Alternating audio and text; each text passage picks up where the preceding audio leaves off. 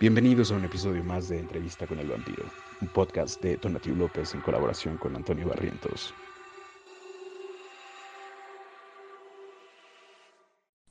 Hola, el día de hoy tenemos un invitado que para mí, un invitade, invitadix, que para mí es muy especial porque es una persona que quiero mucho, a la que le tengo mucho afecto y a la que le debo muchos aprendizajes en torno a cómo aprender a respetar o cómo yo aprendí a respetar mi ser vampiro.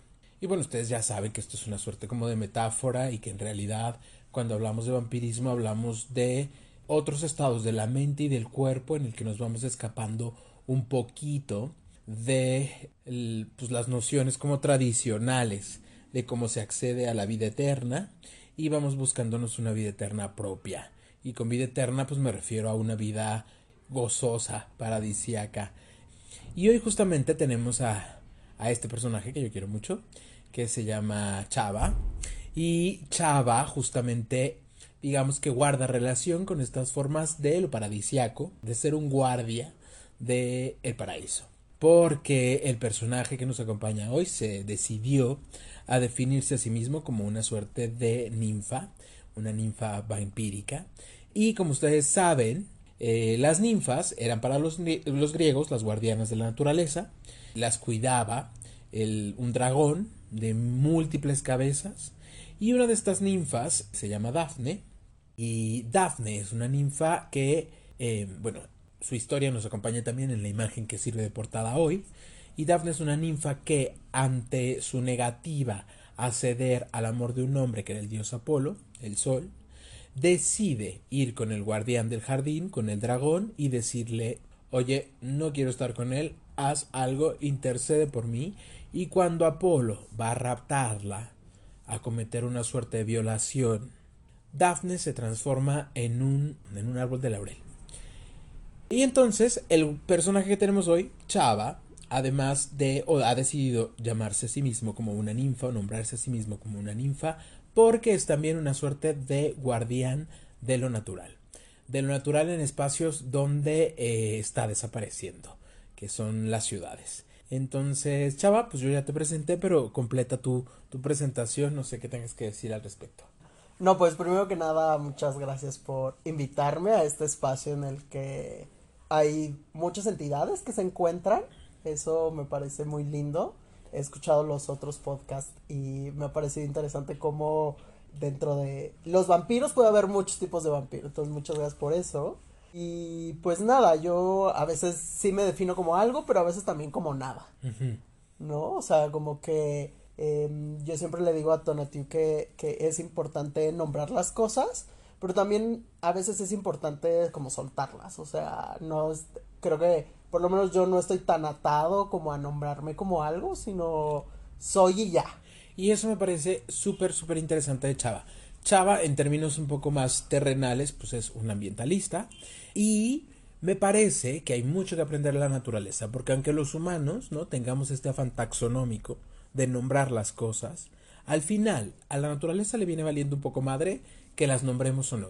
Y ella sigue su curso. Exacto. Que es un poco lo que acabas de decir. Sí, sí, sí. O sea, como que las cosas al final siguen su curso. Y también de lo que estás diciendo ahorita, pues a mí siempre me, me, me choca en la cabeza como es que siempre queremos separarnos de la naturaleza cuando pues como que somos, ¿no? No sé si no, no se les se nos olvida, pero somos y siempre queremos poner estas barreras que no solo son físicas en el caso de nuestra casa o de las ciudades o donde quiera que habitemos, sino también son mentales, ¿no? Cómo nos empezamos a decir eso de aquí es naturaleza, yo no soy naturaleza, etcétera. Entonces, como que a eso también me refiero cuando digo eh, sí es importante nombrar las cosas, pero también es importante también olvidarnos un poco de esas fronteras que estamos poniendo en todos lados, ¿no? Porque pareciera más, más ahora que lo que más nos interesa es poner fronteras en todos lados. Y que cada nueva categoría y que cada nuevo nombramiento se vuelve una suerte de frontera o de nuevo territorio con normas, con reglas y con pasos a seguir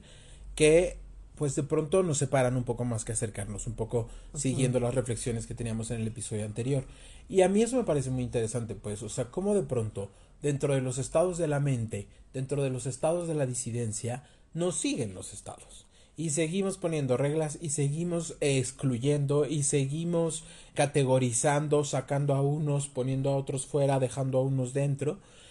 Y desde ahí quisiera que me contaras un poquito tú, como de tu interpretación y a partir de lo que realizas de la, la obra de arte que nos acompaña hoy como, como bandera, que es una escultura de Bernini, de Gian Lorenzo Bernini, sobre el rapto de Dafne o la metamorfosis de Dafne, y que nos hables un poco tanto de este afán del hombre de controlar la naturaleza, como de cómo vives tú como un ambientalista este tipo como de reacción inversa, de cómo educar de pronto y cómo hacer que lo humano no solo esté cerca de la naturaleza, sino se interese un poco ya no en raptarla, en quitarle, sino en tener una relación un poco más armoniosa o hablamos hace rato de que lo de Daphne era una suerte como de violación, pues que es una relación consensuada.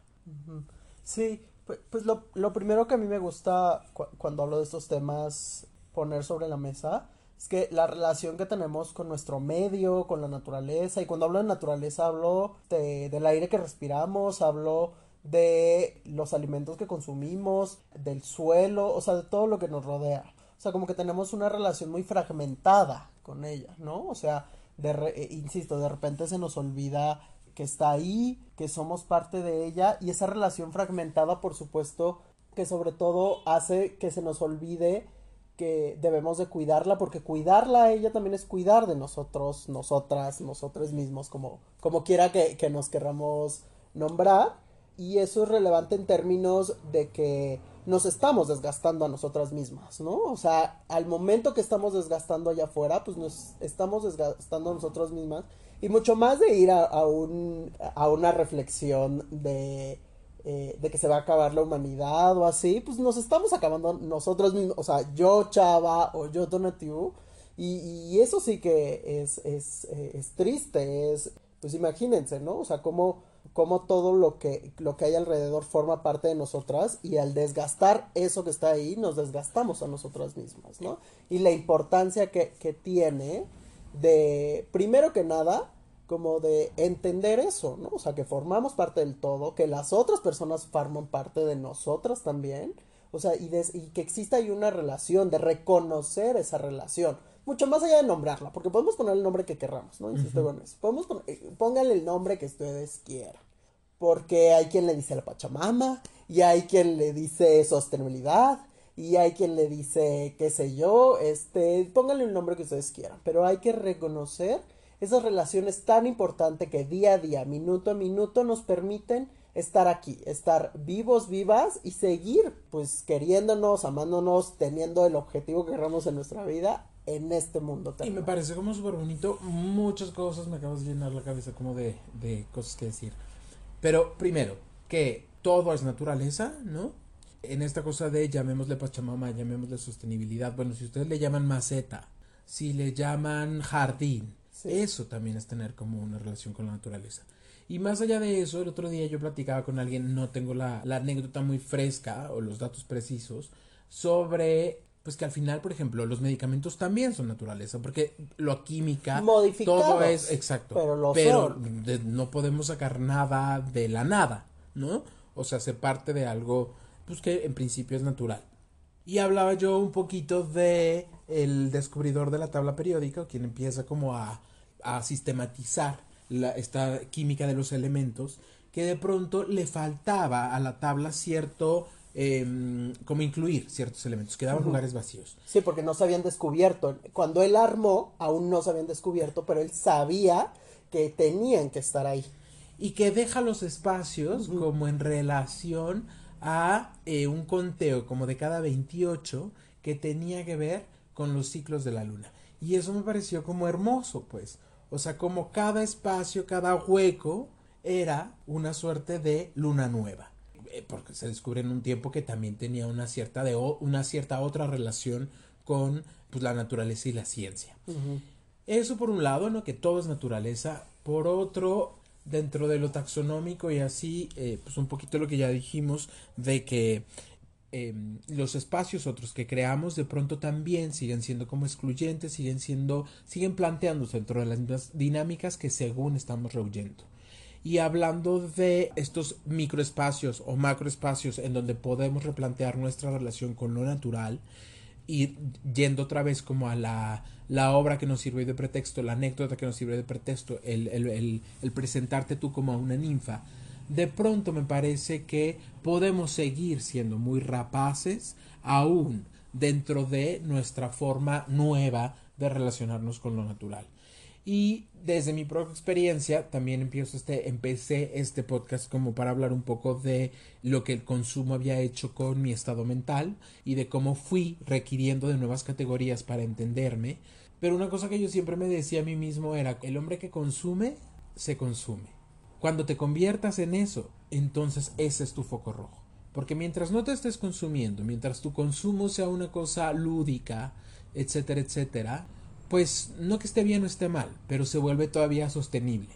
Pero en el momento en el que ese consumo empiece también a consumirte a ti, hablando de lo que decías hace ratito, de cómo de pronto consumiendo a la naturaleza nos, consumimos, a nosotros mismos. Ahí es donde urge un replanteamiento de las cosas y una reinvención, quizá no de categorías, pero sí de pactos y consensos que se traten o se traben con lo otro para decir, bueno, pues ahora yo no puedo existir así, necesito existir con otras herramientas, con otras muletas, con otras prótesis, con otras reformas, porque mi estado es insostenible. Así como nos parece hoy insostenible el estado de la naturaleza. Sí, y ahí quiero tomar un punto que, que, que, quiero hilar con lo que estás diciendo, que tiene que ver con que hoy hablamos mucho del consumo y hablamos mucho acerca del daño que hacemos con cierto tipo de consumo, pero el primer tipo de, de, consumo que, que, el ser humano aprendió fue a los territorios, ¿no? Esta forma en la que empezó a descubrir que había todo, todo un mundo nuevo, esta forma en la que vio que podía conquistar, que podía apropiarse y que podía hacer de esos nuevos territorios las personas que habitaban en esos nuevos territorios y todo lo que hubiera ahí como hacerse lo propio, ¿no? Entonces eso, esa es la primera forma de consumo del ser humano. Ahora cuando ya todos los territorios del mundo han sido descubiertos, conquistados, saqueados, etcétera, etcétera, etcétera, lo que nos queda es consumirnos a nosotros mismos y consumirnos a los demás, ¿no? Porque por supuesto que también hay que admitir que dentro de este saqueo pues hay pues dinámicas de poder en el que unos pueden saquear más que otros y unos se permiten saquear a, otro, a otros de manera desigual, ¿no? E, e, eso me parece también como importante hablarlo en términos de que, pues sí, no solamente es que es muy triste obviamente que ya no hay un bosque o que no vamos a tener aire limpio. Para quienes vivimos en la Ciudad de México es horrible vivir con la contaminación, pero además se trata de ese consumo que nos estamos, que estamos teniendo hacia las otras personas, ¿no? Y bueno, y eso, pues hay que decirlo, eso es violencia. Eso es violencia. Me parece, sí, sí, sí, increíble lo que dices y tiene relación con lo que yo decía, pero desde puntos muy opuestos, quizá o no opuestos, pero sí distantes. Y ahorita vamos a escuchar la canción que nos dejó el vampiro anterior. Pero eso, el hombre que consume se consume. Y en el caso mío, ¿no? Al hablar de consumo de sustancia, también tenía que ver con ese miedo. Cuando yo me convierta en alguien que está consumiendo los cuerpos de otros, ya no tanto para crear una relación empática de un placer consensuado, sino solamente como por el hecho de consumir, entonces también iba a tener yo, o, o, fue cuando se encendieron mis focos rojos y decir, bueno, hay que replantear esto, ¿no? Porque de pronto uno puede ser muy violento, ejercer prácticas de violencia frente a los otros, en los que es incapaz de velar por una cosa que no sean sus propios intereses. Y eso, como dices tú, es violencia. Es violencia y la violencia siempre nos va a alejar. Y hablando de las lejanías, de la lejanía como una forma que nos acercaba, que fue un poco de lo que hablamos el episodio anterior, vamos a escuchar la canción que nos dejó Lalo para que luego me des tu comentario al respecto y que hablemos un poquito también de cómo las violencias siempre van a terminar generando en quien la ejerce y en quien la recibe una suerte de ansiedad, que es un sentimiento que atrapa, que es un sentimiento que limita, que reduce el territorio de uno mismo y lo de afuera y lo parece volver insostenible e invivible. Entonces vamos con la canción y regresamos con eso.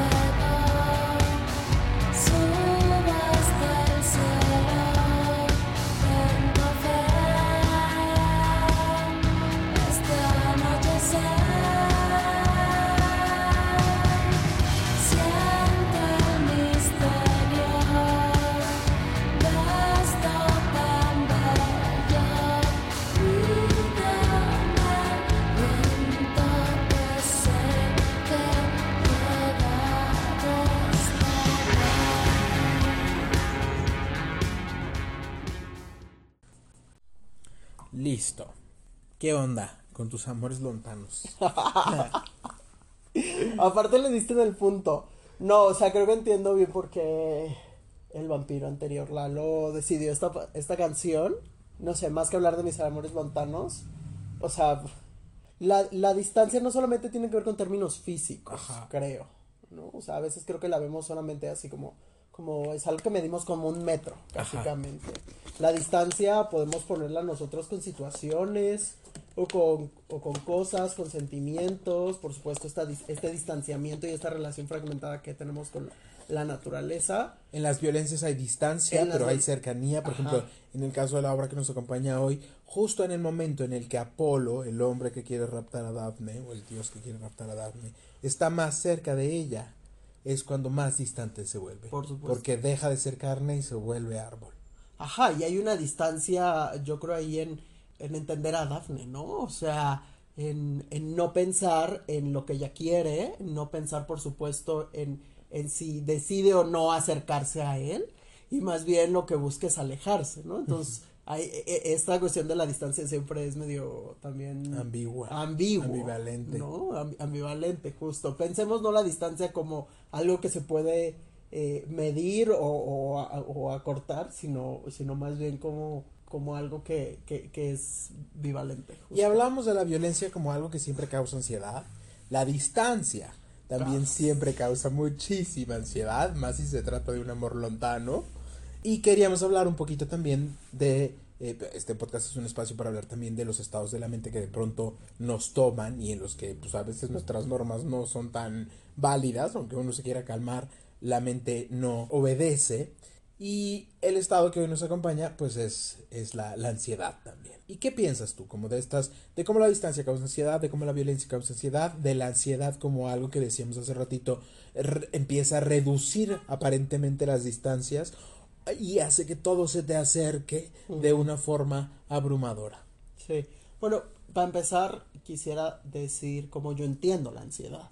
Porque hablando con muchas otras personas, cada quien entiende la ansiedad de, de formas diferentes, ¿no? Yo, yo entiendo la ansiedad como un estado eh, de alerta continuo, un estado en el que te encuentras continuamente como pensando en escenarios futuros que te estás creando que te van a poner cada vez más en estados de alerta. También pienso en la ansiedad como, como un momento en el que eh, el cuerpo, la mente se pone para evitar ponerse en peligro o evitar caer en alguna violencia también puede ser, ¿no? O sea, yo, yo así veo la ansiedad. Y en términos de eso, yo, yo soy una persona que me considero que, que vivo con ansiedad desde hace eh, varios años, yo creo unos 6, 7 años. He estado en tratamientos, eh, bueno, más que en tratamientos, en terapias, eh, que, eh, me, que mi principal objetivo siempre es ayudar a, a calmar esa ansiedad o ayudarme a entender un poco pues de dónde viene esa ansiedad, qué es lo que provoca ansiedad y lidiar un poco con ella, ¿no? Porque al final de cuentas la ansiedad pues está ahí, va a seguir ahí, me voy a morir con esa ansiedad y así, ¿no? Entonces yo así veo un poco la ansiedad. Hablamos hace un ratito de ti, ¿no? Como una suerte de ninfa, de alguien que custodia la naturaleza. ¿Tú pensarías que la ansiedad es solo un estado de la mente humana o la naturaleza también tiene sus formas de sentirse ansiosa? Y si es así, ¿cómo creerías tú que nos los demuestra? En el sentido que tú acabas de describir la ansiedad. Sí, pues yo creo que sí, porque, o sea, com- como decía también, la ansiedad es ese, es ese estado en el que uno se eh, busca la forma de alejarse del peligro. Y me parece que también los, los otros seres con los que convivimos en este planeta o en este universo también buscan las formas de alejarse de ese peligro. Buscan la- las formas en las que se les puede hacer menos daño, por lo menos subsistir hasta casi su desaparición. No sé si, no, no, no puedo decir que, que se encuentran en un estado de ansiedad, pero sí que reaccionan Y que se parecen al final a los Ajá, estados humanos. se- Yo se- pienso se si no me corriges. Pero en este sentido, y pienso también, digo, afortunadamente, Chava es mi amigo. Entonces, en esta cosa que también es un como, como un gusto tuyo, que son las películas de desastres naturales. Y entonces de pronto pienso, bueno, pues a lo mejor ese, el trueno, la tormenta, el huracán, son formas de la naturaleza de demostrar su ansiedad y separarse del riesgo, aunque al final nos ponga en riesgo a nosotros mismos, porque cuando uno estando ansioso también puede poner en riesgo a los otros. Generalmente lo que requiere uno en ese estado no es solo ponerse a salvo a sí mismo, sino poner a salvo a los otros de algo que pueda suceder. Sí, sí, o sea, también no lo había pensado así.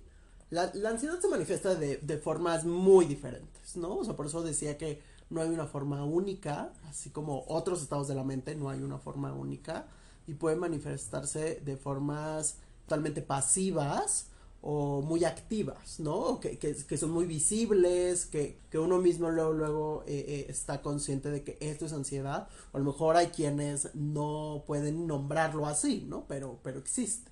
Eh, no sé, creo que puede ser muy diverso en realidad.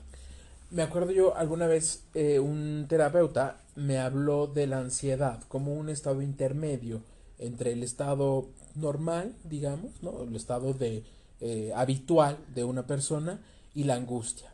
Como que primero se presentaba la ansiedad como esta suerte de ponte a salvo o la angustia va a venir. Y la angustia era un sentimiento que más bien pues como que te tomaba. O sea, la, si en la ansiedad todavía puedes tomar una cierta eh, serie de medidas para protegerte, en la angustia la amenaza se vuelve, se incorpora, uh -huh. se mete en el cuerpo y se vuelve casi muy, que muy difícil como actuar.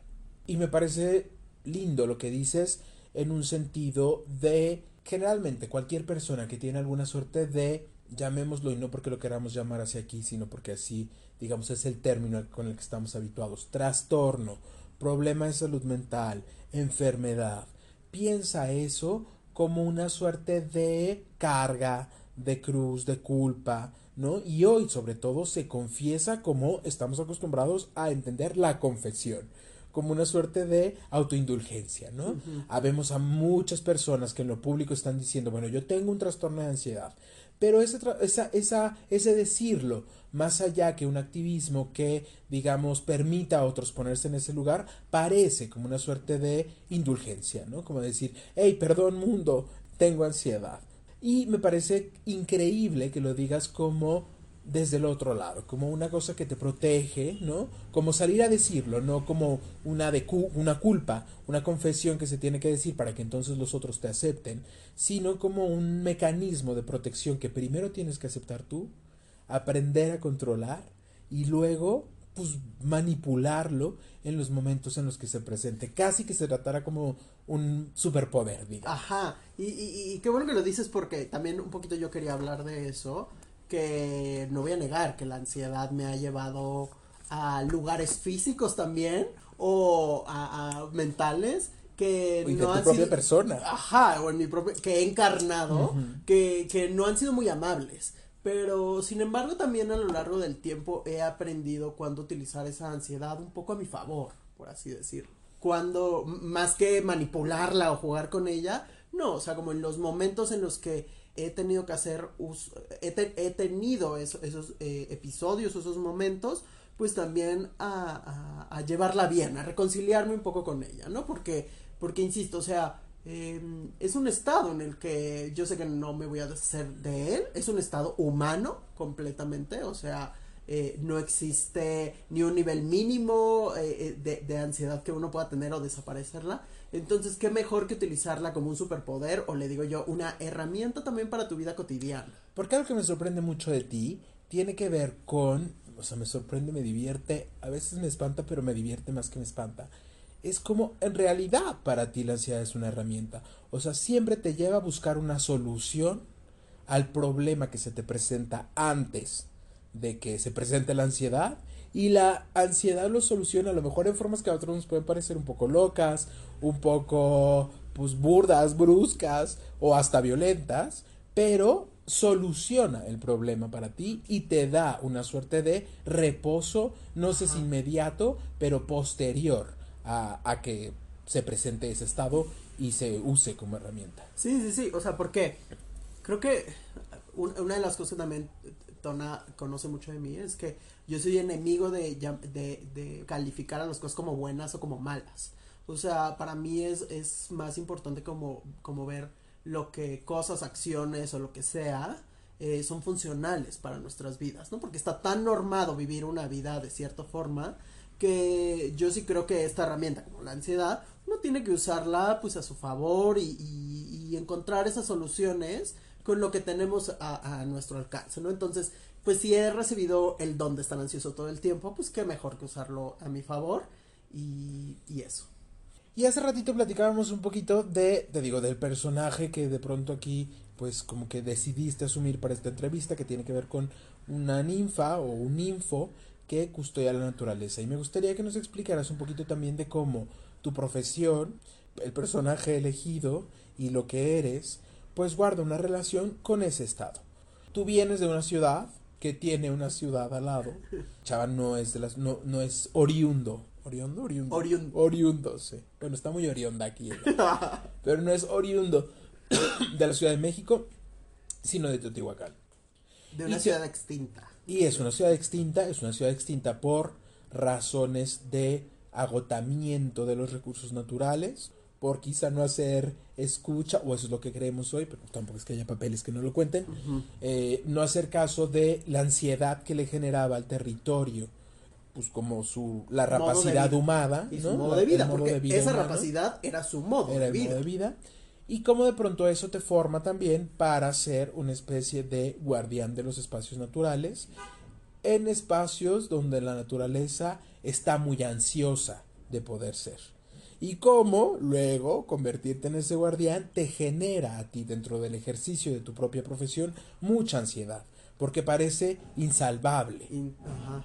Sí, bueno, o sea, primero nada más para cortar un poco de eso, sí, o sea, yo soy de esta extinta ciudad de Teotihuacán, que nada me causa más, este, no digamos orgullo, más bien, este, fascinación por entender cómo es que, pues, hay una extinción un poco ahí, ¿no? No se sabe mucho, no se sabe casi nada de, de la cultura teotihuacana, y de lo que sí se sabe es que eh, es una ciudad que se extinguió muy probablemente por el agotamiento de los recursos eh, que, tenía que ver con pues, su modo de vida, ¿no?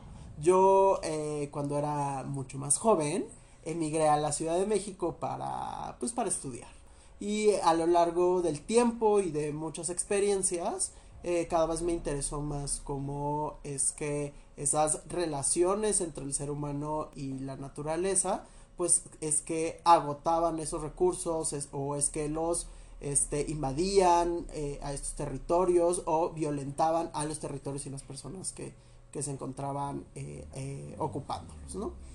en ese sentido, pues un poco mi, mi, mi vida, no solo digamos profesional, sino personal, también se ha desembocado en eso. Más que salvar, porque yo hace tiempo me di cuenta que no hay mucho que salvar, o sea, más que a nosotros mismos, a veces un poco o a veces no, Em, sino más bien eh, entender un poquito mejor esas relaciones y llevarnos mejor, así lo, lo voy a poner, es que también eh, en esa conciencia de darme cuenta que no hay mucho que salvar, pues también hay un estado de ansiedad, ¿no? O sea, darme cuenta que, que las personas que nos dedicamos a, a, esto eh, somos personas que vivimos en un estado continuo de, de riesgo, de que todo el tiempo puede parecer un fin del mundo, o sea, un fin del mundo continuo, pues ahí hay, hay una ansiedad, por supuesto, continua. O sea, sí que eh, me he dado cuenta que al ser más sensible, por así decirlo, a lo que está sucediendo todo el tiempo, pues te das cuenta que ese peligro está en todos lados, a toda hora, este, en la otra mitad del mundo están sucediendo cosas que cuando te enteras, gracias a la digitalización y el internet, te dices, güey, ¿cómo es posible que esté sucediendo esto al otro lado del mundo? ¿Y cómo puedo estar yo aquí tan paciente? Y ojo, tampoco es un mensaje para decir, tenemos que estar en este estado porque todo se va a ir por el otro lado. No tiene que ver con eso, sino el reconocimiento de que eso existe, el reconocimiento de que sí, un poco este mundo está yendo a la chingada, también el reconocimiento de que algo podremos hacer dentro de nuestros pequeños mundos. Me parece otra vez increíble. Bueno, muchas cosas que pensar y que decir. Primero, revolviendo o volviendo a la imagen que nos acompaña hoy y la historia que tiene detrás, el rapto de Dafne, de pronto me pongo a pensar que quizá, por ejemplo, no es solo, vayan, Daphne utiliza la ansiedad que le genera que un cuerpo que no quiere vaya a apoderarse de ella y la transforma en una herramienta que pues tiene sus pros y sus contras, ¿no? Pierde cosas, gana, por decirlo, la libertad, entre comillas, de que no sea víctima del rapto de Apolo, pero por el otro pierde y se convierte en otra forma de vida, que es un árbol. Y pienso en Teotihuacán un poquito así, ¿no? Frente a la rapacidad de los humanos, porque tampoco es que sea un territorio ya inerte. Teotihuacán, que suponemos ser esta ciudad, este valle, estos canales de agua, ¿no? Ante esa rapacidad, de pronto la naturaleza se convierte en otra cosa y se vuelve un territorio un poco más árido, pero donde también hay vida, ¿no?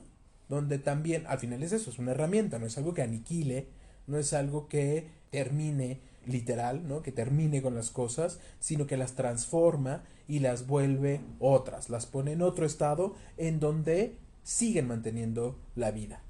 Y eso me parece bonito de este estado y de lo que acabas de decir en relación como a tu profesión y tal, porque generalmente yo que de pronto pues hago ciertos tipos de activismos que tienen que ver con otras cosas, más que un sentido que, o sea, a mí yo no siento tanto que me acompañe la ansiedad, me acompaña la frustración que se transforma después en una suerte de depresión.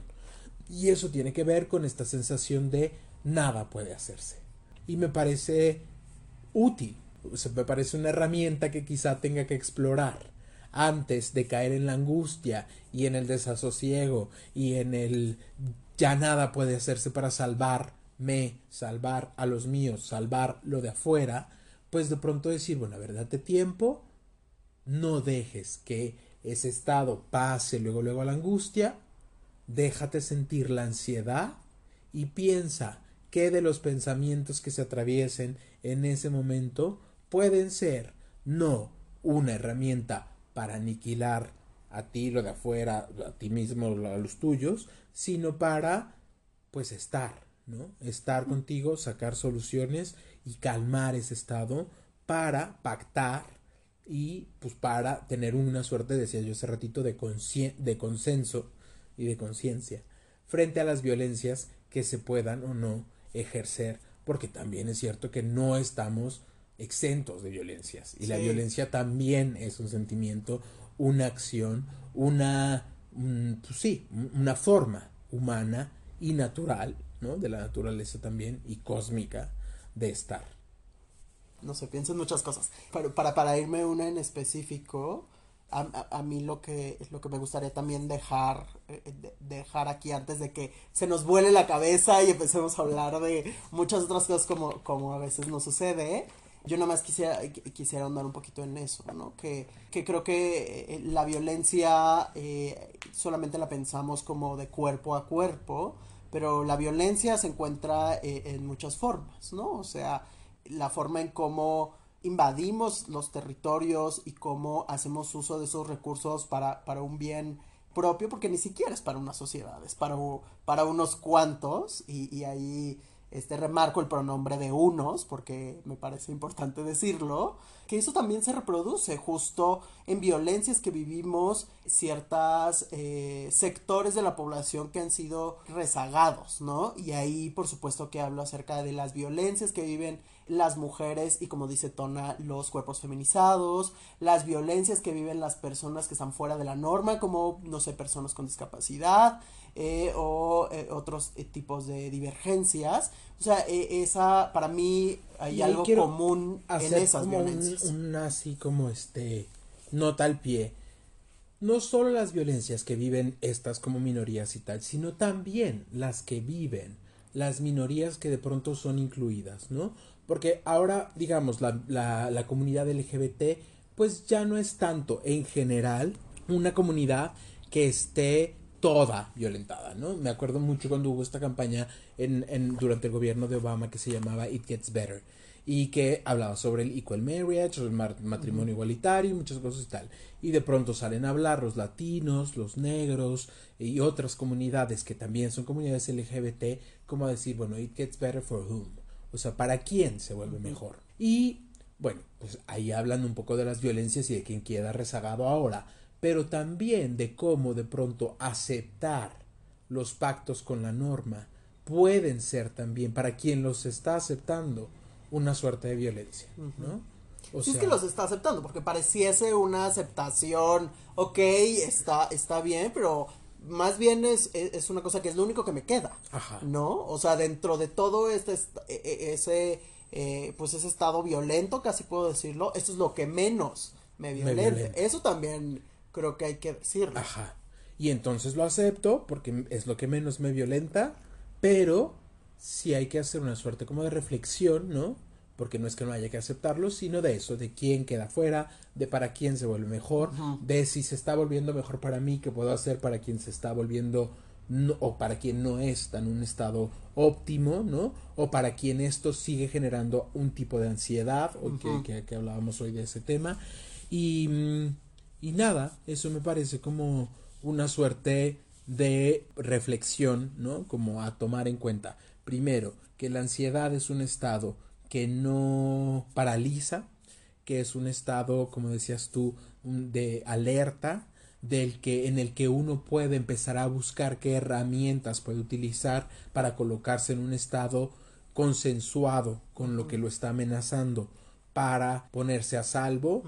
Eh, y cómo podemos, poniéndonos a salvo y negociando, también darnos cuenta y caer en la conciencia de que es inevitable que las violencias sigan como su curso, ¿no? Y casi, casi como decías tú, de pronto pensar o, ponerse a ver que lo que uno está aceptando es quizá la menor de las violencias o la forma más eficaz de escapar a la violencia generalizada o el estado violento como tú lo llamas, pero que dentro de ahí mismo siguen habiendo muchas otras violencias y sigue habiendo como mucha necesidad de conversar con los otros, ¿no? De hacer, de ponerse en el lugar del otro, como decía hace ratito de Dafne, y de escuchar, porque a lo mejor de la escucha puede salir o de la conversación otro tipo de consenso que no sea solo como desde el estado violento decir, bueno, les damos lo que quieren, o desde el estado abajo violentado, decir, enfurecerse y decir, dame lo que tienes porque yo sé lo que quiero. Y nada, no sé si tengas tú algo que decir. Yo, más que dar una opinión o un consejo sobre cómo podemos librarnos de esa violencia, porque no, ni siquiera voy a buscar en mi cabeza alguna respuesta a ello, para mí me parece importante es identificarla. O sea, está tan normalizada en, en, en nuestro, en, nuestra sociedad y, y, en nuestras relaciones próximas que creo que lo más importante primero es, es decir, aquí está pasando algo que me está dañando. Ajá, nombrarla, ¿no? Como, como decía hace rato, o sea, identificar eh, pues que hay algo que me está haciendo daño, es, hay algo que, que está sobrepasando ese estado de ansiedad y que sí está logrando dañarme. Y, y, eso, es, y eso es muy importante, ¿no? Porque no, no, no, este, no siempre vamos a tenerle una herramienta como para poder frenar esa violencia, pero sí identificarla para, para, para ver cómo le podemos hacer para que no, no se apodere de, de nosotras, nosotros, ¿no? eso es lo que yo creo que podría decir por, por el momento. Me parece increíble y hoy más que dejar como una suerte como de este llamado con la canción que hemos elegido, porque esta la elegimos entre Chava y yo, me gustaría que la escucháramos y que luego de escucharla, pues tanto tú como yo dijéramos algo como para cerrar el, el episodio. Me parece, me parece. Bueno, y lo escuchan ustedes también.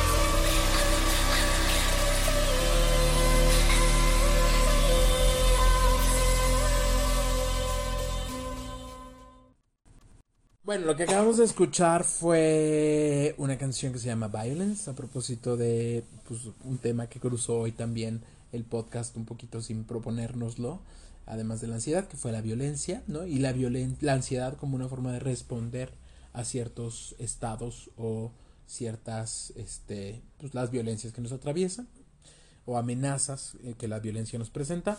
Y es una canción de Grimes con el productor Io y Chava nos puede dar un poquito más de información al respecto.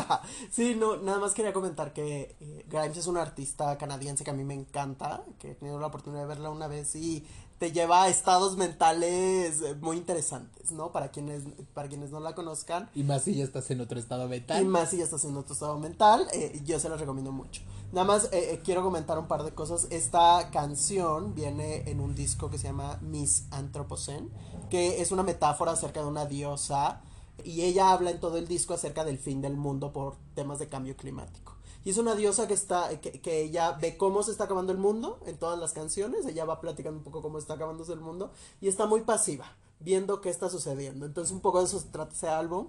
Y esta canción específica habla justo acerca de esas relaciones que tenemos de violencia en la naturaleza, pero también de violencia hacia otras personas, ¿no? Entonces, un poquito trayendo a colación lo que hemos hablado el día de hoy, este, por eso hemos traído esa canción que, que aparte me lleva a, a otro estado mental también del que eh, eh, Tona y yo compartimos mucho, que es bailar llorando. Que si ya nos va a agarrar el fin o lo que sea que, veamos como fin, pues que nos agarre bailando, ¿no? Y que nos agarre también un poco, pues felices. Y un poco, yo por ahí quiero irlo, quiero ir cerrando. Que, llorar bailando o sufrir bailando, nada mejor que sufrir bailando y llorar sonriendo, güey. Sí, sí. Sí, Más frente a estos fines del mundo tan inevitables. Ajá, tan inevitables y, como decía, que son como muy constantes, ¿no? Como que todo el tiempo nos estamos enfrentando, como que siempre hay un fin, o siempre, sí, no sé, o sea, como que siempre está ahí muy, muy constante.